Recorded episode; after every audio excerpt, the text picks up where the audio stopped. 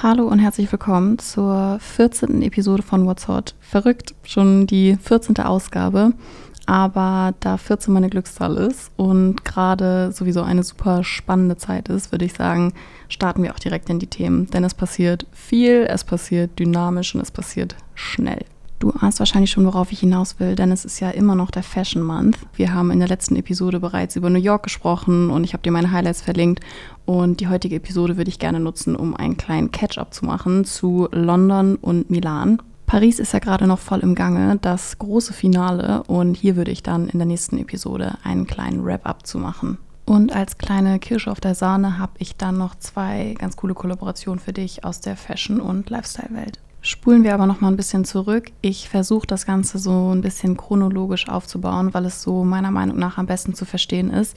Und zwar zum 14.09. und dem Kick-Off der London Fashion Week mit Vogue World. Diese wurde in diesem Jahr zum zweiten Mal veranstaltet und ist ja immer so ein bisschen der Merge von Fashion, Theater und Music. Was hier ganz cool ist, dass es open to the public ist. Das heißt, jeder kann sich Karten kaufen und das Ganze hat in so einem Theater stattgefunden, wo unten die geladenen Gäste saßen und oben auf den Rängen quasi jeder, der sich ein Ticket gekauft hat. Die ganze Show ist, wie Vogue es schreibt, eine theatralische Feier der britischen Kultur und Mode und wird von einem internationalen Team der Vogue kreiert und hatte damit natürlich auch einige Highlights zu bieten. Wir hatten Kate Moss als Opening in einem Custom Margiela Look, FKA Twigs mit einer Performance zusammen mit der Rambert Dance Company inklusive des viralen Kusses von ihr und Cara Delevingne und natürlich das Grand Finale mit der Performance von Annie Lennox Sweet Dreams und dazu die vier Supermodels Christy, Linda, Naomi und Cindy. Die ganze Show hatte eine ungefähre Dauer von 40 Minuten und ich werde dir das Video und entsprechende Infos in den Text verlinken.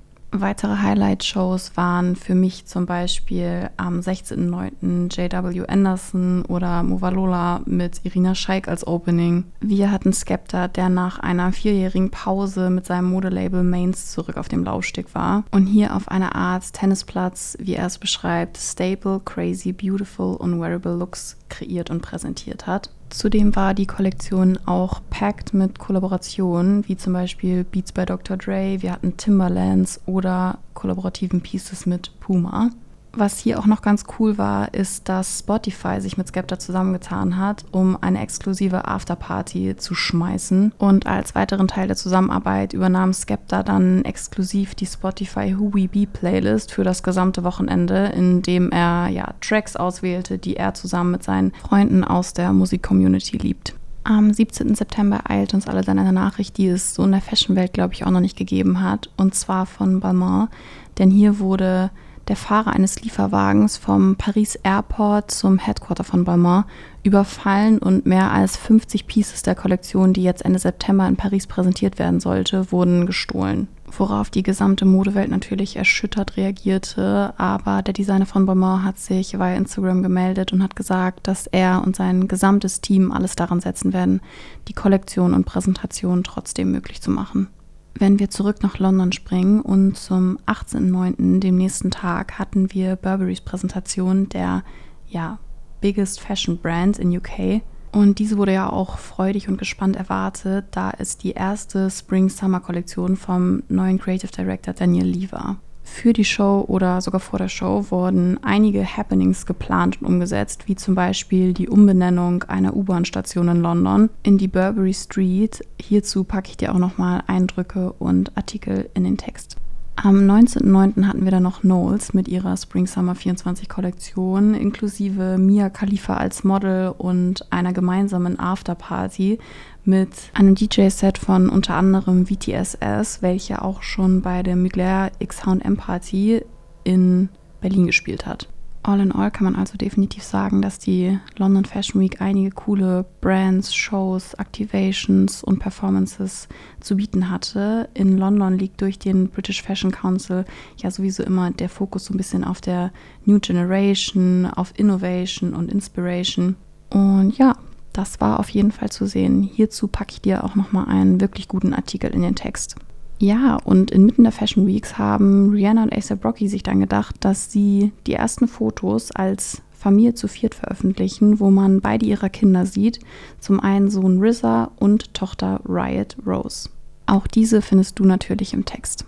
Springen wir aber nur nach Mailand und hier warteten ja auch einige Veränderungen, Besonderheiten und Debütkollektionen auf uns. Wir hatten die Debütkollektion von Peter Hawkins für Tom Ford, wir hatten Moschkinos 40. Jubiläum, Sabato De Sano für Gucci und als Kickoff für das alles und auch eines meiner ersten Highlights war die Fendi Show von Kim Jones, gefolgt von Diesel und die Brand hat sich wieder etwas Besonderes ausgedacht und zwar gab es um die Show herum ein achtstündigen Rave, vier Stunden davor und vier Stunden danach, mit rund 7000 Menschen und open to the public. Die Kulisse für den Laufsteg war eine gigantische 26 mal 16 Meter große Leinwand, auf welcher die Runway Show übertragen wurde. Es regnete in Strömen, es gab eine Bella Hadid-Verwechslung. Wir hatten neue Bell Skirts, wir hatten extrem Distressed Denim, wir hatten All Black Looks, wir hatten Shimmery, Silver, Sleeky Looks.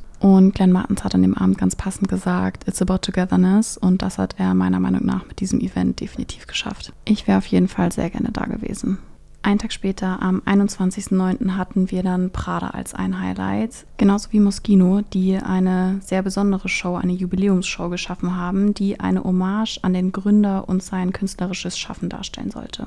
Die ganze Show war nämlich in vier Akte eingeteilt und in vier Kollektionen, die von vier Frauen und vier Freunden des Hauses enthüllt, entworfen und gestylt wurden, um das 40. Jubiläum des Modehauses gebührend zu feiern. Dann hatten wir noch Tom Ford, die erste Kollektion von Peter Hawkins, die meiner Meinung nach so ein bisschen eine Hommage an Tom Ford selber war. Und dann als Abschluss des Tages noch Boss, die, wie die Brand beschreibt, A Vision of the Future Design for Every Boss präsentierte.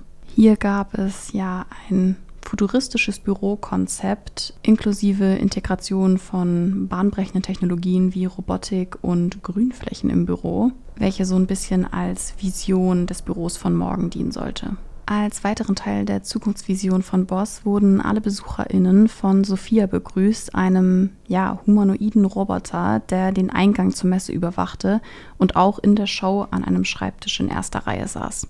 Am 22.09. war Gucci Day mit dem Debüt von Sabato De Sano, inklusive Last-Minute-Stress und Last-Minute-Location-Change, denn das Ganze musste von draußen ins Gucci Headquarter wegen Regen in Milan verschoben werden.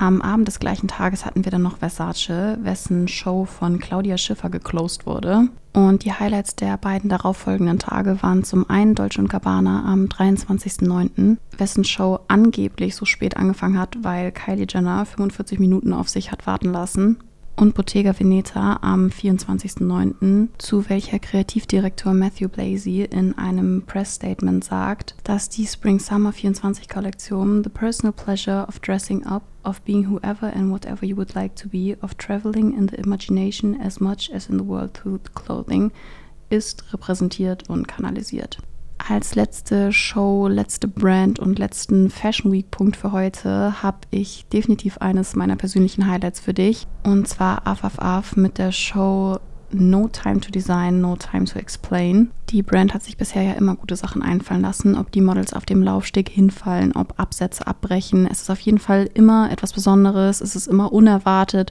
und spielt auch total diesen Trend rein, wegzugehen von diesen klassischen Präsentationen oder diese halt neu zu interpretieren.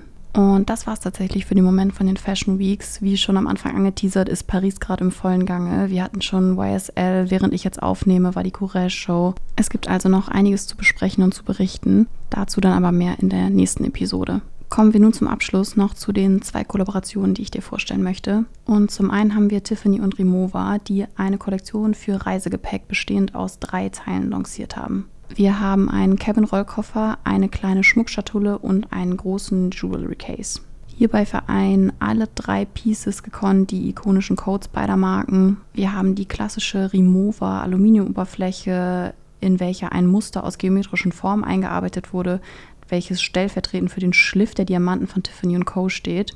Und natürlich haben wir auch das klassische Tiffany Blue, zum Beispiel auf den Rollen von dem Koffer oder im Innenleben der Schmuckschatulle, was natürlich einen ganz schönen Kontrast zu dem silberfarbenen Aluminium bringt.